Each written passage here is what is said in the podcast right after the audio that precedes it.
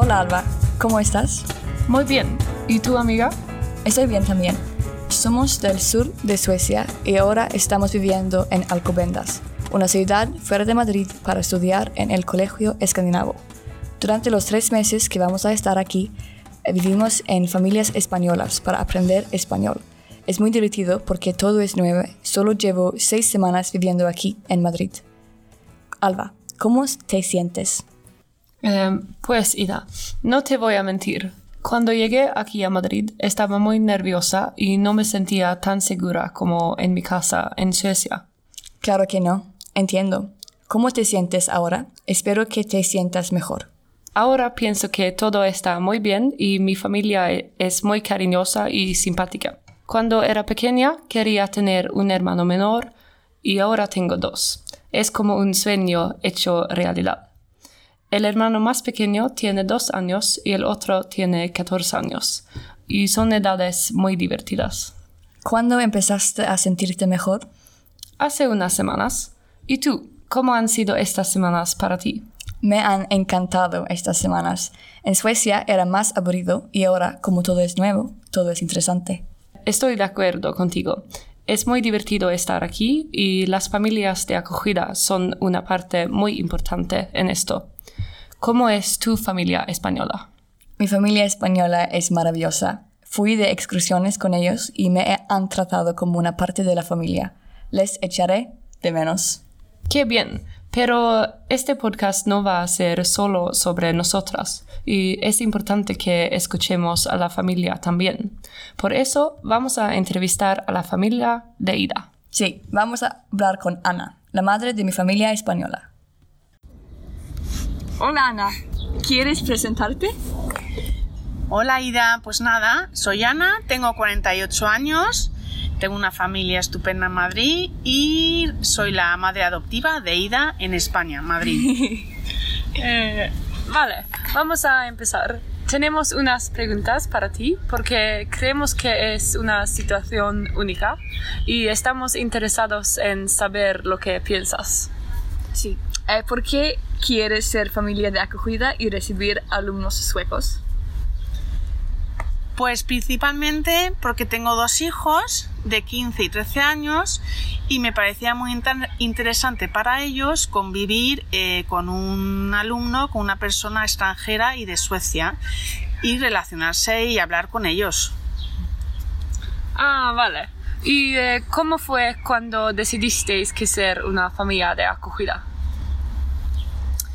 Pues fue hace dos años, hace bastante, dos años sí, intentamos, pero estaban llenas, las, las familias estaban ya ocupadas todas y en febrero de este año, con la situación COVID, nos contactaron porque había muchas familias que habían decidido no, no acoger alumnos y nos contactaron para ver si queríamos seguir, si seguíamos interesados en, en ser familia de acogida.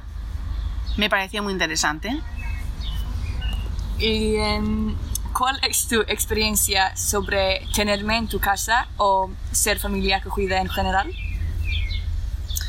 Pues la verdad es que la familia est- está muy contenta, ha sido una, es una eh, situación estupenda, original, maravillosa. Y teníamos un poco de miedo al principio porque mi hijo pequeño tiene un trastorno y tiene dificultades y nos da un poco de miedo cómo iba a, reaccionar o recibir a, a Ida. Pero finalmente creemos que ha sido muy bueno para él. La niña Ida es muy buena, es muy cariñosa y es muy simpática, muy dulce y tiene mucha paciencia con él. Así que yo creo que ha sido muy bueno para todos. Para mi hija mayor, que tiene 15 años, que es como tener una hermana mayor, para mi hijo pequeño, por sus problemas, y para Ida, que es una chica maravillosa. Eh, ¿Habéis vivido algunos choques culturales? Pues no, la verdad es que no. Eh, se ha adaptado muy bien a la comida, eh, se ha adaptado muy bien a los horarios. Ya la avisé el primer día que nos acostábamos muy tarde, nos levantábamos muy tarde, que gritábamos un poco Ya la avisé el primer día, la dije que éramos muy españoles porque gritábamos mucho. Eh, eh, eso no quiere decir discutir, pues a veces hablamos muy alto y nos lo pasamos muy bien. Y que nos acostábamos tarde, que comíamos muy tarde y ella nos espera con mucha paciencia, siempre nos espera a todo y se ha adaptado perfectamente. ¿Tenías una opinión de los suecos antes de esta experiencia? Pues no.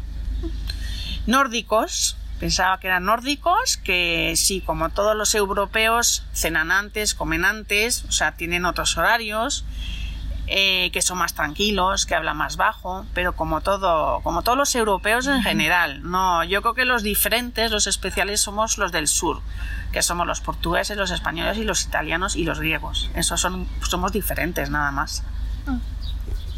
¿Y eh, qué es lo mejor y lo peor? ¿De qué? ¿De, Eh. ser, ¿De ser una familia acogida o de la relación con, con Ida? No, de ser eh, la familia recogida. Ah. Eh, lo mejor, pues la experiencia, pues tienes que acomodarte, tienes que acostumbrarte, tienes que acomodarte, ¿no? Acostumbrarte. Lo peor, bueno, la- los horarios, que por la noche me pongo un poco nerviosa porque digo, uy, qué tarde, uy, qué tarde, qué tarde es, qué tarde es, y me preocupaba los horarios, me preocupaba los horarios. Eh, ¿Quieres otro alumno el año que viene? Sí, yo creo que sí. Mientras mis hijos tengan esta edad, 3, 4, 5 años más, yo creo que puede ser muy interesante para ellos, porque yo sobre todo lo he hecho por ellos, lo he hecho por los niños, por Celia y por Rodrigo. Mientras ellos, ellas tengan, pues eso, 15, 16, 17, 18 años, 19, puede estar muy bien. Ah, vale. Muchas gracias por las respuestas y gracias por dejarnos entrevistarte. De nada, yo encantada. Sois muy educadas y muy simpáticas.